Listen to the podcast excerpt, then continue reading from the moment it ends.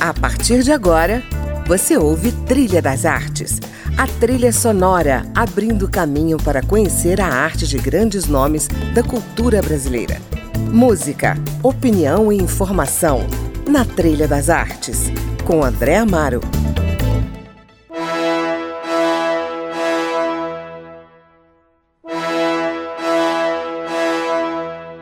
Olá, no Trilha das Artes de hoje eu recebo o escritor, poeta, tradutor, professor de literatura comparada da UFRJ e atual presidente da Academia Brasileira de Letras, Marco Lucchesi, ao som das suas sugestões musicais, como a abertura da ópera A Força do Destino, de Giuseppe Verdi, que ouvimos ao fundo.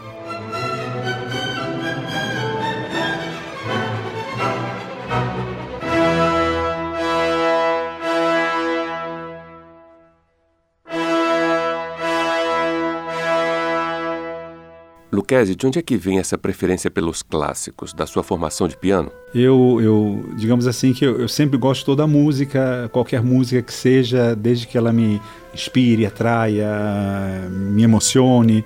Mas a música clássica e a ópera, para mim, são duas grandes paixões que me acompanham sempre.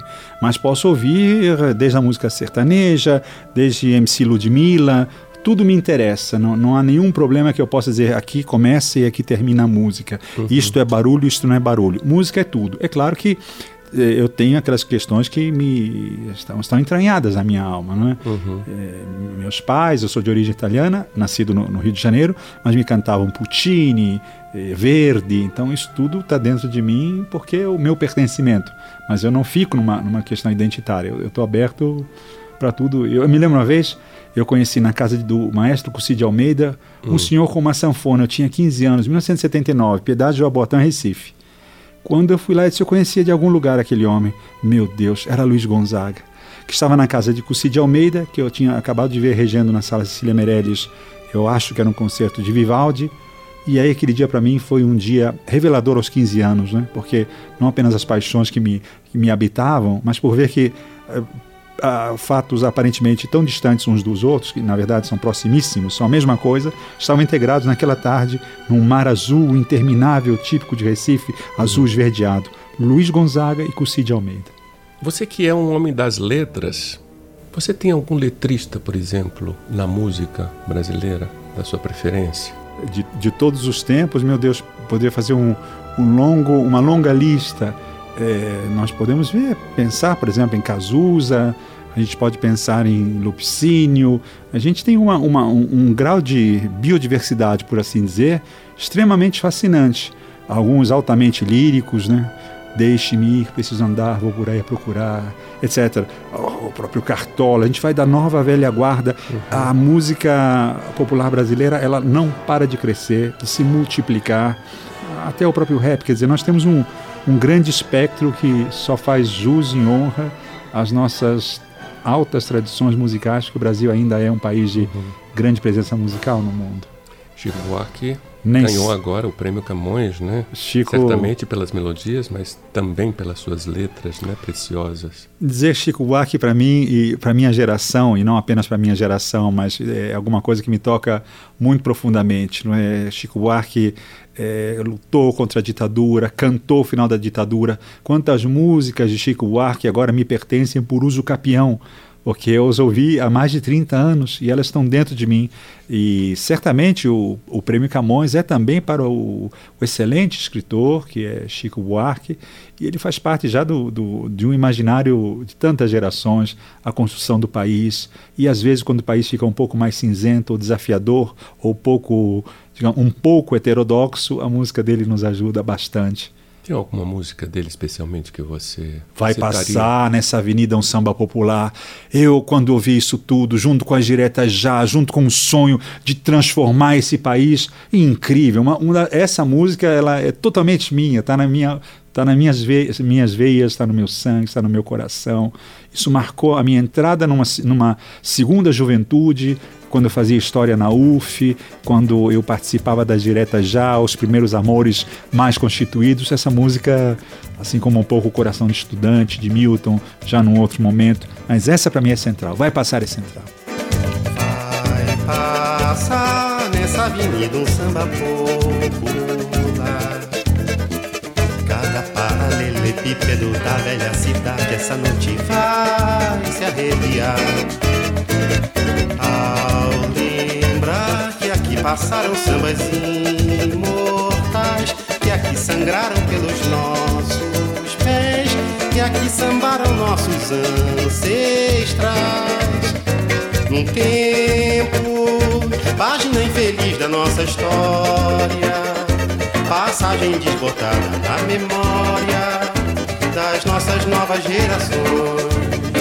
Dormia a nossa pátria mãe tão distraída, sem perceber que era subtraída em tenebrosas transações. Seus filhos erravam cegos pelo continente, levavam pedras feito estranhas catedrais. E um dia, afinal, tinham direito a uma alegria, fugaz, uma ofegante epidemia, que se chamava carnaval, carnaval, carnaval. Palmas para dos balões famintos, o bloco dos Napoleões retintos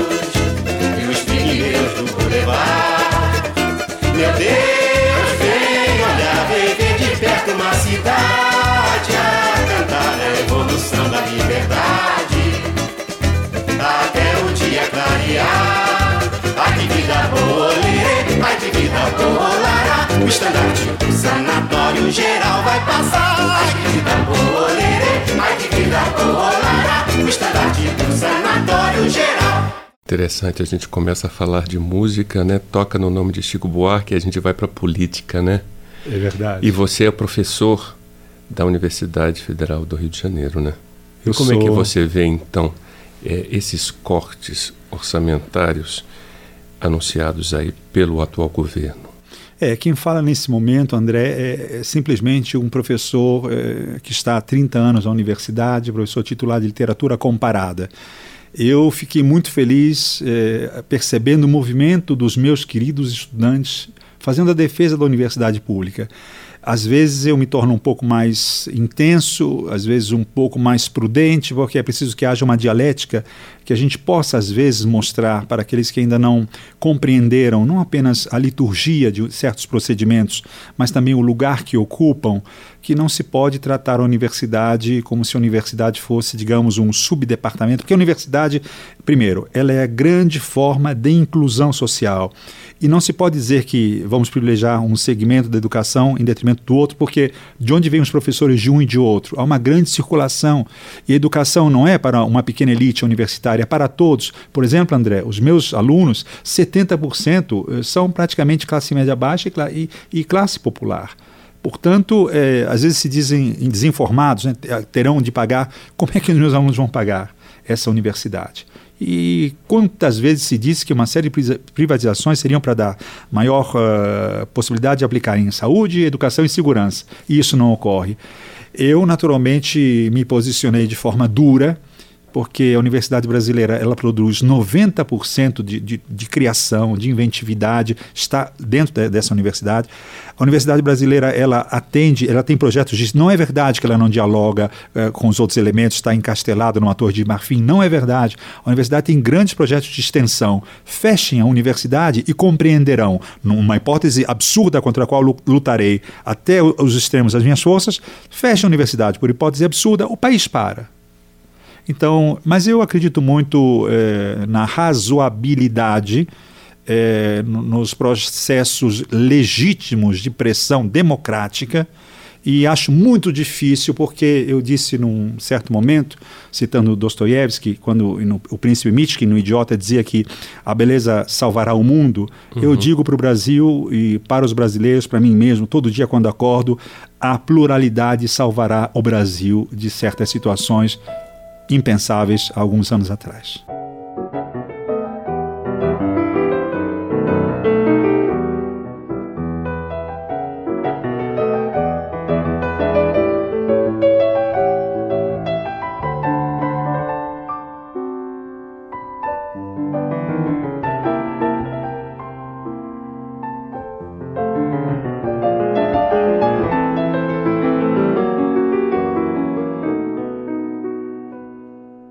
Você disse numa entrevista que a língua é a abertura para a alteridade. Você é um homem que fala 18 idiomas, quase 20 idiomas, ou talvez mais, não sei. Sendo assim, essa abertura para a alteridade é uma abertura para a humanidade também? Eu acho que certamente. Esse ano, por exemplo, a Unesco proclamou 2019 como o ano das línguas indígenas e estou me aproximando muito de projetos indo às aldeias, conversando com os índios, fazendo doação de livros que eles esperam. Claro, eu acho que a questão das línguas, está bem, eu acho que eu exagerei, não, não precisava ser tanta língua, mas é, foi uma espécie de aproximação, sobretudo para ouvir a língua original dos poetas, como eles exprimiam a sonoridade, e também um desejo de comunicação de filho único. Imagino que foi assim, tendo nascido bilíngue, com, com duas pátrias, apesar, obviamente, da minha pátria ser o Brasil, mas tem a Itália, os meus parentes. Eu sou o primeiro brasileiro e único brasileiro, e provavelmente não haverá outro brasileiro enquanto eu não. Enfim, é, eu acho que sim, é abertura para a alteridade, por isso que nós defendemos essa grande riqueza no Brasil de quase 300 línguas eh, catalogadas pelo, pelo IBGE, que é uma riqueza extraordinária. Nós vamos às vezes no Paraguai aqui do lado e nós vemos uma preocupação bilíngue altamente exemplar é, desde as escolas, inclusive, nós vimos nos anos 80, 90, sobretudo, e nos últimos anos, como a recuperação das línguas indígenas representou para nós um salto de qualidade Hoje nós temos quase 65 mil índios na Universidade Pública Brasileira, o que é um número fa fabuloso. E por quê? Porque se respeitou a alteridade quando se ensinava para aqueles meninos não o português para explicar a matemática, mas na língua própria, no Guarani, eh, nas línguas próximas, como é que se aprendia, por exemplo, matemática e depois o português. Sim, eu acho que de fato a língua é é, grande respeito para a alteridade e ela é uma porta de entrada. Né? A língua é uma forma de compreender o mundo, dar um perfume, constituí-lo, atravessá-lo de luz, de guerra, de sangue, de paz, de expressão. A língua é a casa da alteridade.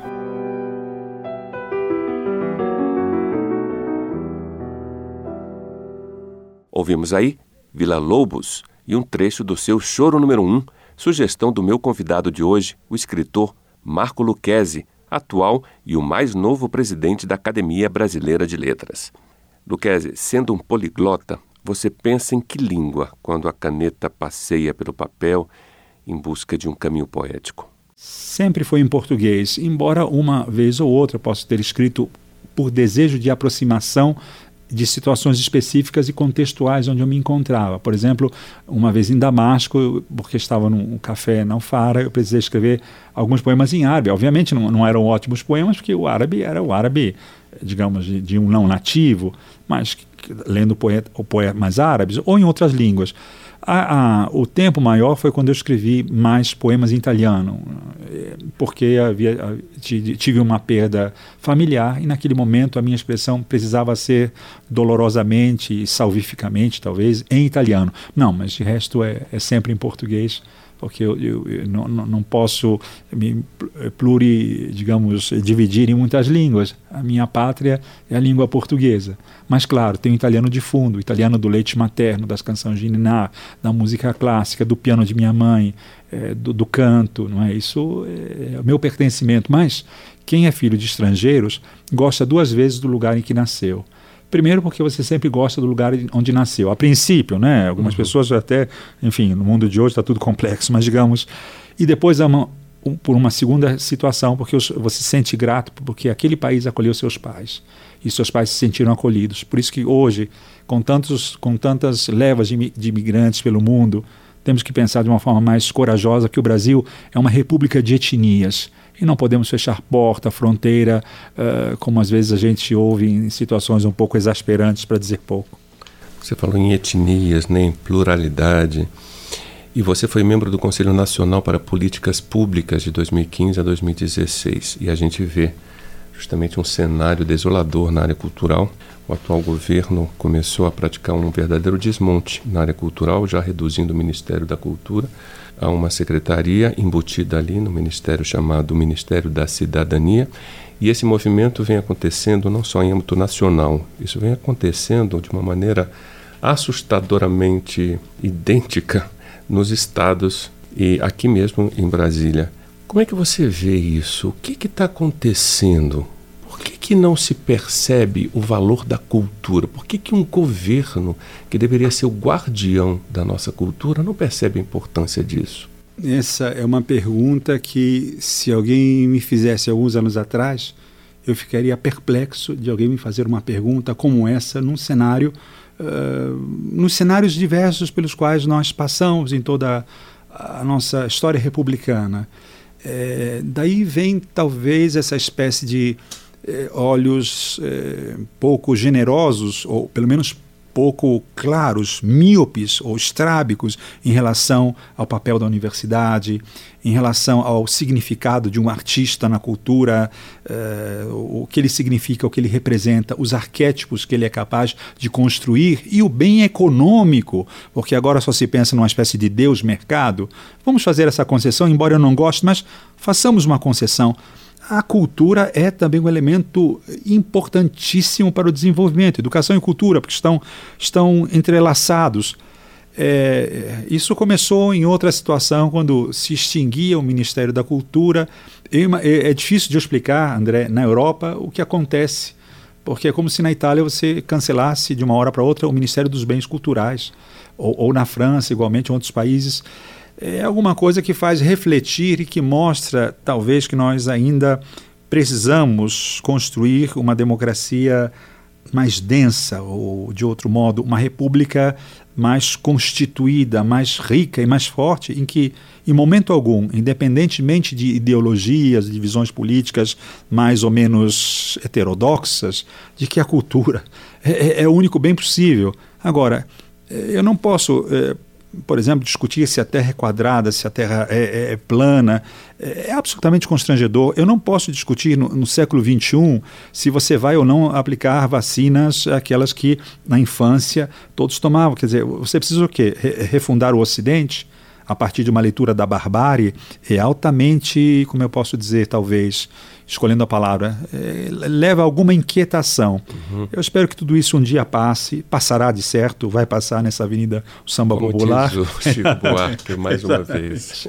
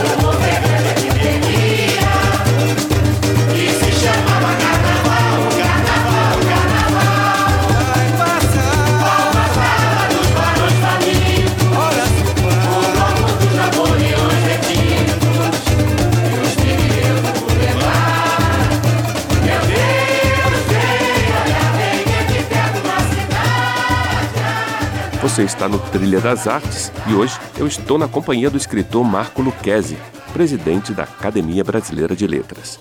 Fique aí, voltamos depois do intervalo.